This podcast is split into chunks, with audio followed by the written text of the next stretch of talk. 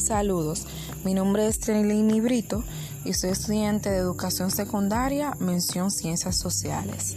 Las ciencias sociales estudian el comportamiento del hombre la sociedad y sus formas de organización. Entre sus ramas están geografía, ciencias políticas, psicología, antropología, sociología, historia, prehistoria, demografía, entre otros. Les voy a contar un poco de la prehistoria.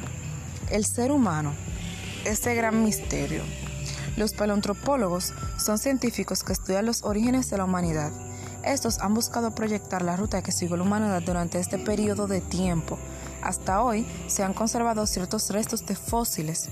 Debido a que son muy poco aparejos, no se ha podido completar el árbol de la evolución humana. A pesar de la poca recopilación de fósiles que hay, hoy en día hay muchísima más información de lo que hace años atrás los prehistoriadores pudieron percibir, los cuales han ayudado a descartar o confirmar algunas teorías, como es evidente que la ciencia lo hará dentro de un tiempo cuando esté más desarrollada. A pesar que la procedencia de la humanidad no tenga una precisión totalmente definida, fueron muchos los entrelazos que se unieron para que la humanidad primitiva llegue a la actual, donde hace aproximadamente 5 o 6 millones de años los primates evolucionaron en la cuna africana.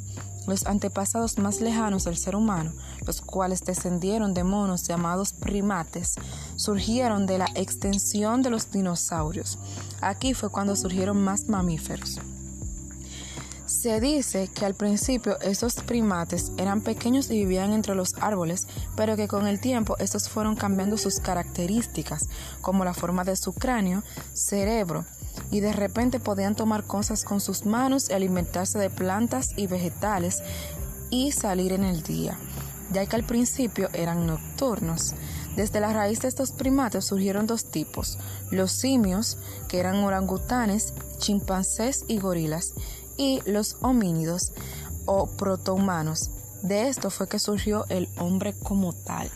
En la prehistoria podemos ver varias eras como la era de piedra y la era de metal y varios periodos como lo es el mesolítico, paleolítico y paleontolítico.